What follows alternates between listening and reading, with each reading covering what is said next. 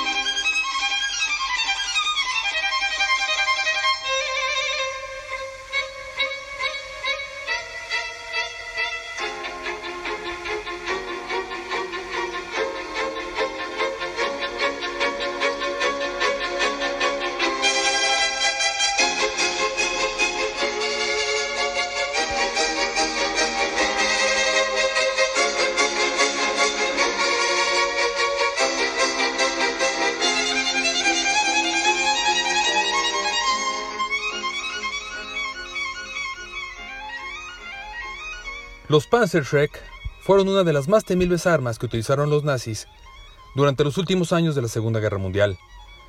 Se trataba de un lanzacohetes antitanque reutilizable con calibre de 88 milímetros. Disparaba desde el hombro del soldado una granada propulsada por cohete con aletas estabilizadoras que contenía una carga hueca como ojiva explosiva. Su aspecto era una copia de la bazuca norteamericana. Contaba además con un escudo cuya finalidad era proteger al tirador tanto del fuego enemigo como de la llamarada que provocaba ese mismo disparo. Esta arma nazi tenía la capacidad de poder atravesar el blindaje de la mayoría de los tanques aliados y tenía un alcance de hasta 150 metros. Esta arma se comenzó a desarrollar en el año de 1942, cuando la guerra se encontraba en su punto más álgido, y cuando los nazis, desesperados por armamento, habían ya expropiado todo tipo de fábricas para que una vez adaptadas pudieran producir las armas requeridas por ellos. Estos Panzerschreck se hacían en una fábrica que estaba ubicada en la ciudad llamada Herzogenrauch, una ciudad de Baviera. Esa fábrica, conocida como Heda, antes de la guerra estaba destinada a la construcción de zapatos y sus dueños eran dos hermanos de apellido Dadler. Rudolf Dadler nació el 29 de abril de 1898. Su madre Pauline tenía 29 años y su padre Christoph era de profesión tejedor en la fábrica de zapatos Bernays, donde se ganaba apenas la vida. La pareja tenía dos niños más, María, que tenía 11 años, y Fritz, que tenía dos. Dos años más tarde, Pauline dio a luz a su cuarto hijo, bautizado como Adolf. Eran entonces una familia muy humilde y unida, y lo más importante es que los niños estaban sanos y fuertes. Vivían en una pequeña casa de ladrillo, justo al norte del río Aurach, en una calle llamada Hirtengraben. Pauline completaba los ingresos familiares con un pequeño negocio de lavandería, por lo que en los veranos era común ver la casa de los Radler decenas de sábanas blancas revoloteando con el viento. Los niños eran conocidos como los muchachos de la lavandería, porque solían ayudar a su madre a repartir la ropa a cambio de unas monedas. Su padre Christoph, robusto y que lucía una oscura barba, trabajaba de la mañana a la noche en la fábrica de zapatos, pero también era un entusiasta admirador de la historia, y pasaba su tiempo libre en el pequeño museo de historia local que él mismo había construido en su propia casa, por lo que los vecinos lo llamaban Christoph el hombre historia. Y así fueron creciendo los hermanos Adler, siendo los más pequeños, Rudolf y Adolf, los que más inquietud fueron mostrando durante ese desarrollo. Ambos hermanos tenían muy distintas personalidades, ya que Rudolf, a quien llamaban Rudy, el mayor, era extrovertido. A Rudy lo apodaban Puma debido a su gracia natural y soltura, mientras que Adi era mucho más tranquilo, reflexivo e inventivo. Adi, a los 13 años, comenzó a trabajar como aprendiz de panadero, un oficio con el que aprendió las maneras básicas para ganarse la vida, aunque sabía bien que este oficio no era para él, por lo que al terminar este aprendizaje, optó por seguir a su padre, quien tenía el oficio de zapatero. Mientras tanto, Rudy fue enviado en 1914 a combatir en la Primera Guerra Mundial, tiempo en el que su hermano Adi aprovechó para aprender bien cómo fabricar zapatos y a idear cómo crear su propia empresa de calzado. La pasión de Adi era el deporte, por lo que reflexionaba sobre la idea de crear un tipo de calzado que pudiera hacer que los atletas tuvieran un mejor rendimiento durante sus competencias. Adi entonces dejó la escuela y comenzó a fabricar sus primeros zapatos deportivos de lino y usaba el lavadero de su madre como taller. Utilizaba como material escombros y restos de material del ejército que se encontraba por ahí, desde ropa, zapatos o lo que pudiera servirle. Rudy entonces, al finalizar la Primera Guerra, regresó a su casa y comenzó a trabajar como policía. Esto lo hizo durante muy poco tiempo, ya que al igual que Adi, con la panadería, sabía que no era un trabajo para él. Por lo que en 1923, Rudy se unió a Adi en su negocio de fabricación de calzado y juntos fundaron la fábrica de calzado deportivo de los hermanos Adler. Se completaban muy bien, ya que las ideas de Adi eran aterrizadas por Rudy, y de esta manera comenzaron a realizar zapatos muy distintos a los que se fabricaban durante esos años. Uno de esos innovadores modelos fue el zapato deportivo con clavos, lo que hoy se conoce como tachones. Su visión era fabricar un zapato con clavos para dar un mejor rendimiento a los atletas, al tener una mucho mejor tracción durante las pruebas de pista y campo. Esta idea llamó la atención del entrenador de atletismo olímpico alemán, Joseph Weitzer, quien se convirtió en un amigo cercano de los hermanos Dadler y con el apoyo de Joseph, los Dadler tuvieron acceso a todos los atletas alemanes. La idea de los zapatos con clavos funcionó de maravilla, y en los Juegos Olímpicos de Ámsterdam en 1928, Lina Radke ganó la prueba de los 800 metros planos, también estableciendo un nuevo récord mundial, y lo hizo con un par de zapatos de los hermanos Dadler.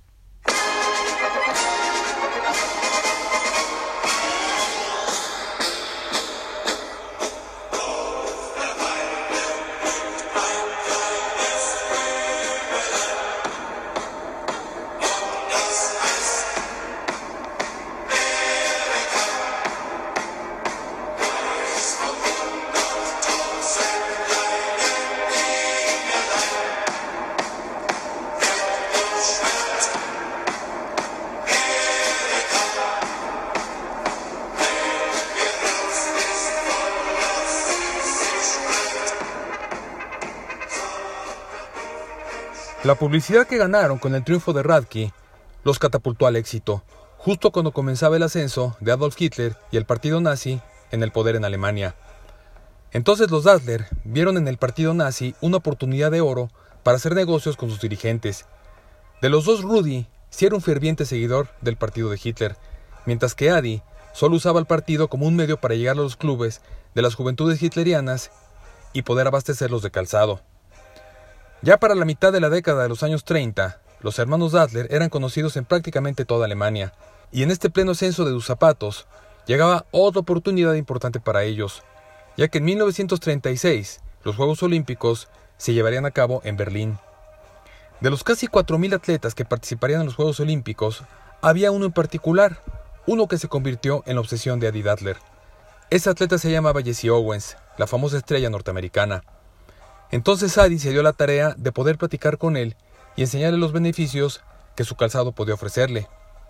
Adi Dadler, entonces, manejó su coche hasta Berlín con una maleta llena de zapatos de atletismo, y al llegar, sin saber bien cómo lo consiguió, se pudo colar en la Villa Olímpica para ofrecer sus innovadores modelos a los diferentes atletas, y ahí se encontró con la estrella norteamericana, quien amablemente lo escuchó, vio los zapatos, y después de medírselos, aceptó finalmente utilizarlos durante las competencias de pista de los Juegos Olímpicos.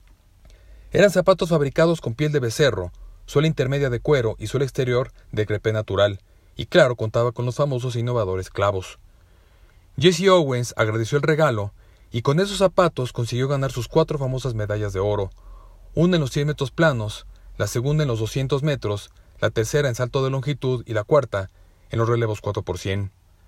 La imagen de Jesse Owens en el podio con la medalla de oro les dio a los hermanos Dadler la publicidad necesaria para poder mandarlos definitivamente al éxito, y las ventas se dispararon a casi 200.000 pares al año antes del inicio de la Segunda Guerra Mundial. También comenzaron a llegar pedidos de zapatos para otro tipo de disciplinas como el béisbol, el básquetbol o el hockey.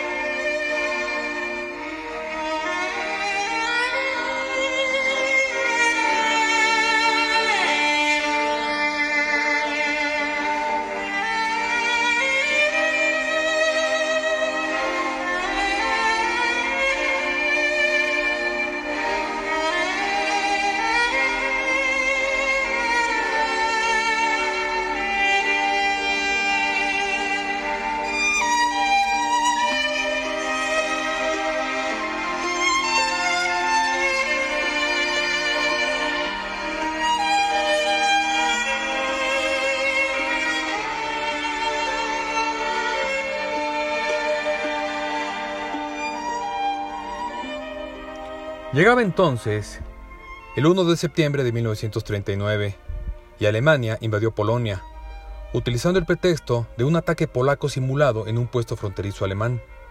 Reino Unido y Francia le dieron a Hitler dos días para que se retirara de Polonia, por lo que una vez vencido este plazo, el 3 de septiembre, Reino Unido, Australia y Nueva Zelanda le declararon la guerra a Alemania, seguidos rápidamente por Francia, Sudáfrica y Canadá, dando inicio a la Segunda Guerra Mundial.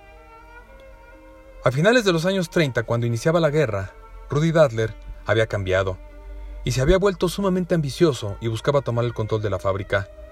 Llegó al grado de negar empleo a los hijos de su hermana María con el fin de que no participaran más miembros de la familia en la empresa. Esos dos hijos de María fueron asesinados en la Segunda Guerra Mundial. Las tensiones entre la familia continuaron creciendo a medida que los problemas entre Adi y Rudy se intensificaban. Y para que estas diferencias aumentaran, Adi fue reclutado por el ejército nazi en 1940. Sin embargo, se le concedió un permiso especial para no ir al frente, ya que se consideró necesaria su presencia en la compañía Adler, mientras que Rudy, quien había combatido en la Primera Guerra Mundial, fue de nuevo reclutado y él sí tuvo que ir al frente, totalmente enfurecido, ya que veía a su hermano como el responsable de que lo enviaran a la guerra, mientras que Adi podría controlar el negocio por sí mismo. Rudy intentando hacer lo que pudiera para no perder su parte en el negocio, le escribió una carta a su hermano en la que le advertía que pediría el cierre de la fábrica para que el mismo Adi pudiera portar un arma.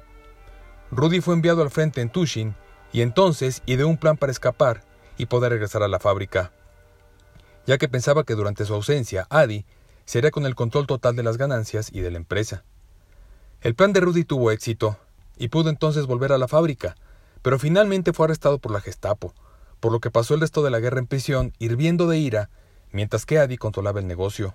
Fue en esos años cuando bajo los órdenes de Hitler, muchas fábricas fueron tomadas por los nazis para poder fabricar cualquier cosa que requirieran los alemanes.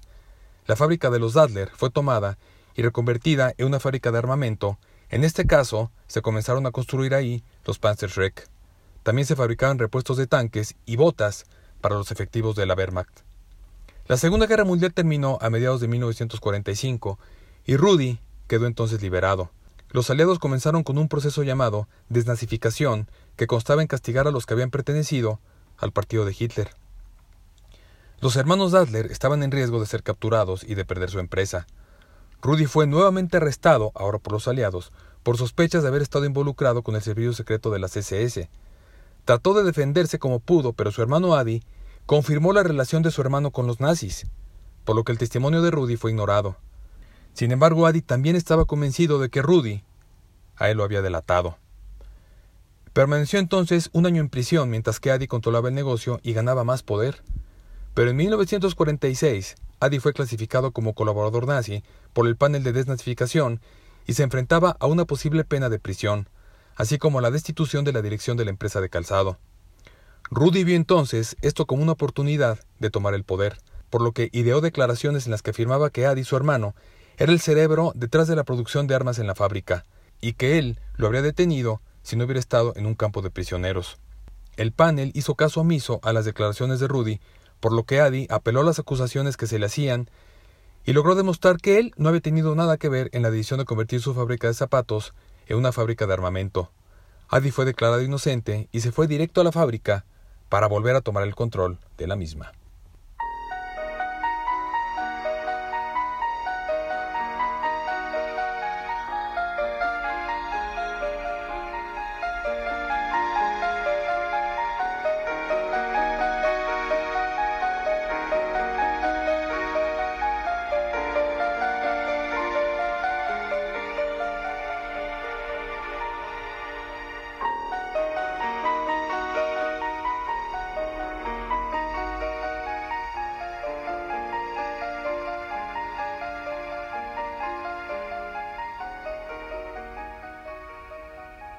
La relación de los hermanos Dadler se fue deteriorando lentamente durante la guerra, y ya en ese momento existía entre ellos una muy dura rivalidad y sus diferencias eran prácticamente irreconciliables.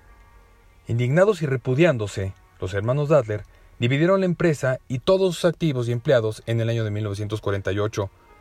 Repartieron sus pertenencias y el equipo comercial prefirió seguir con Rudolf, mientras que los obreros continuaron con Adolf.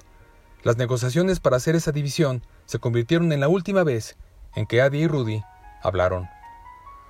Adi retuvo la fábrica de zapatos Dadler y dos tercios de los empleados, mientras que Rudy y sus seguidores se mudaron al sur del río Aurak y comenzaron su propia fábrica de zapatos a solo 500 metros de la fábrica de Adi. Ambos hermanos buscaron cambiar el nombre de sus empresas para así poder diferenciarse en el mercado y marcar una clara división entre lo que fabricaría cada uno de ellos. La ciudad de Herzogenrauk fue entonces conocida como la ciudad de los cuellos doblados, ya que todos los habitantes miraban al suelo para ver qué tipo de zapatos calzaba el otro antes de saludar. Si alguien era de Adi y veía zapatos de Rudy, no los saludaba, y viceversa. En 1947, un año antes de que Adi Dadler fundara su marca deportiva, la marca finlandesa Karu comenzó a vender zapatos deportivos con el distintivo de tres franjas a los lados. Adi Dadler propuso a los dueños de Karu comprarles legalmente el uso de esas tres franjas, propuesta que los finlandeses aceptaron por aproximadamente 1.600 euros actuales, y también anexaron unas botellas de whisky. Esas tres franjas se convirtieron en algo mucho más importante que un logo, se convirtieron en el sello distintivo de la marca de Adi. Adolf combinó su apodo Adi con el apellido Dadler para formar Adidas, mientras que Rudolf intentó copiar a Adi, nombrando su empresa Ruda, pero el nombre se cambió rápidamente a Puma, ya que sonaba más atlético. De esta forma nacía una gran rivalidad que duraría por décadas y que marcaría la pauta en cuanto a zapatos deportivos en el mundo entero. Esa rivalidad comenzó en la ciudad natal de ambos, Herzogenrock, en la que prácticamente todos los habitantes eran empleados de alguna de las dos empresas de los Dadler. Los de un bando no se mezclaban con los del otro, llegando al extremo de que estaba prohibido salir o casarse con alguien de la otra empresa. La primera gran batalla entre Adidas y Puma fue ganada por Adi. Esta fue en la Copa Mundial de Fútbol de Suiza en 1954. Rudy menospreció al entrenador de la selección alemana que se llamaba Sepp Herberger, por lo que Adidas se quedó con el contrato para fabricar los zapatos ajustables para el equipo nacional, diseñados especialmente para evitar resbalones en caso de lluvia. Fue entonces, durante la final del torneo, cuando Alemania se enfrentó a Hungría en el partido conocido como el Milagro de Berna, cuando los zapatos de Adi fueron probados ya que una intensa lluvia estuvo presente durante el día de la final. Hungría, el gran favorito para coronarse como campeón del mundo, perdió ante unos alemanes que en ese campo resbaladizo y enlodado mantuvieron siempre la atracción.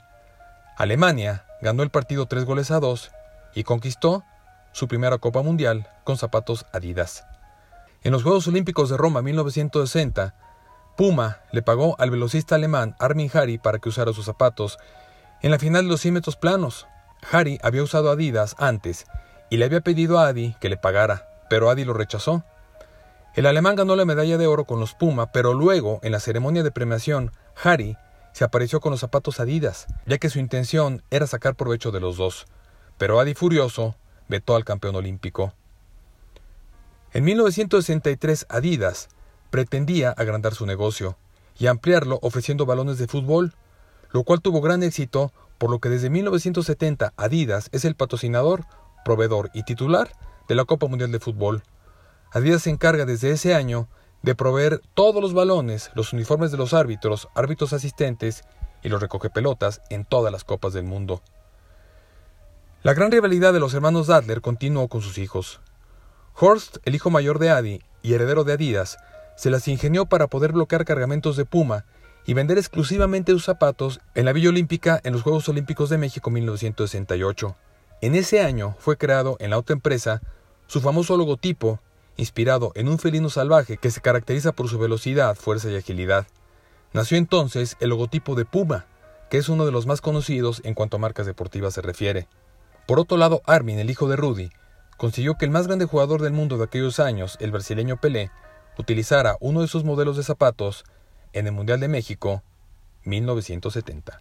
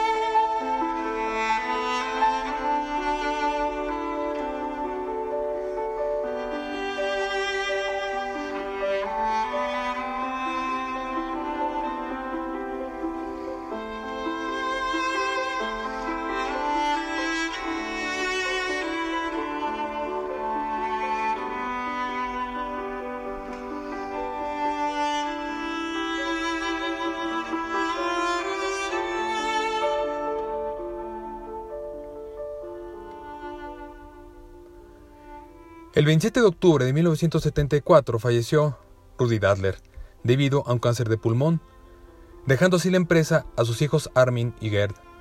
Después de tantos años de conflictos y competencia entre la familia Dadler, el odio entre ellos era tan grande que la marca Adidas publicó una nota que decía lo siguiente: Por razones de piedad humana, la familia de Adi Dadler no hará comentario alguno sobre la muerte de Rudy Dadler. Solo cuatro años después, el 6 de septiembre de 1978, murió Adolf debido a una insuficiencia cardíaca. La tumba de Adolf fue colocada lo más lejos posible de la de su hermano. Ambas empresas fueron evolucionando y pasaron de los zapatos de atletismo y fútbol hasta producir todo tipo de productos deportivos. Puma tuvo un momento importante en 1985 cuando el alemán Boris Becker ganó Wimbledon usando ropa, zapatos y raqueta con el logotipo de Puma. La empresa se convirtió en una empresa de capital abierto en 1986 y luego se incluyó en la Bolsa de Valores de Múnich y Frankfurt. En mayo de 1989, los hijos de Rudy acordaron vender su participación del 72% de Puma al negocio suizo Cosa Lieberman, que pasó a ser la dueña mayoritaria de la marca. Mientras tanto, Adidas, en los años 80, atravesó la mayor crisis de su historia, ya que en 1987 Horst Dassler quien había tomado las riendas de la empresa tras la muerte de su padre, murió a la edad de 51 años. Horst siempre se dedicó en cuerpo y alma a la marca familiar, siendo un verdadero adicto al trabajo. En 1973 fundó la compañía de fabricación de artículos para natación Arena, y también a Horst se le conoce por ser el padre del patrocinio deportivo. Con el presidente de la FIFA, Joe Havelange, vio el potencial de encauzar la popularidad mundial del fútbol con los intereses de los grandes capitales. Horst entonces murió debido al cáncer y Adidas entró en crisis, ya que la marca enfrentaba una muy intensa competencia con la firma estadounidense Nike. En la década de 1990, Adidas causó admiración con el jersey para la selección de fútbol de Alemania, el que usaron en 1994, ya que este tenía como principal detalle unos rombos de vistosos colores. Entonces, este mismo año fue usado para el Club América de México de 1994 y después en 1996 para el equipo River Plate en Argentina en el torneo de apertura, en donde River Plate resultó campeón, siendo uno de los mejores trabajos de Adidas en cuanto al fútbol. El ahora CEO de la empresa Adidas, Robert Lewis, logró reestructurar a la compañía y en 1997 Adidas adquirió al fabricante francés de equipos de esquí Salomon, cambiando su nombre corporativo a Adidas Salomon. Dicha compra incluyó la marca de palos de golf TaylorMade. En el año 2001, Herbert Heiner asume el cargo de CEO de la empresa. En el mismo año Adidas creó una marca para golf llamada Golf Swing Maribol, en la que se une con una marca llamada Al Wolf, que son el mismo creador. Luego de esa campaña, Adidas siguió creando ropa para el golf, pero más tarde las empresas con las que se había aliado quedaron convertidas en Adidas. En septiembre del año 2004, Adidas reclutó a la diseñadora inglesa Stella McCartney, alianza en la que la marca se acerca a la alta costura con la línea Adidas by Stella McCartney. Ese mismo año se lanzó la primera zapatilla deportiva con microprocesador, la Adidas 1, fruto de más de 20 años de desarrollo. Fue un negocio muy lucrativo para la fábrica, ya que más de 10.000 deportistas lo compraron. El 3 de mayo del año 2005, Adidas anunció públicamente la venta de la compañía Salomon por 485 millones de euros a la compañía Amer Sports de Finlandia. En agosto de 2005, Adidas declaró su intención de comprar a su rival Reebok por 3.100 millones de dólares. Tras llevar a cabo la operación, la compra de Reebok permite reforzar la posición de la compañía Adidas en Estados Unidos y acercarse más a Nike.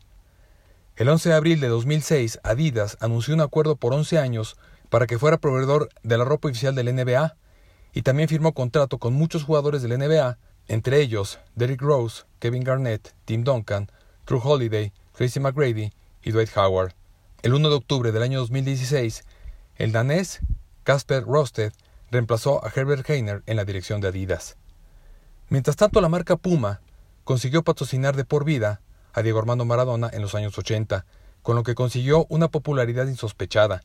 Otros futbolistas patrocinados por Puma son Mario Balotelli, Cés Fábregas, Sergio El Cunagüero, Romelu Lukaku, Olivier Giroud, Neymar, Luis Suárez, entre varios más. Puma también viste a muchos equipos de fútbol en todo el planeta y además no solo está vinculada al deporte, pues por ejemplo ha fichado al DJ Didmau a finales del 2011, sacando una serie de zapatos con su propio logo.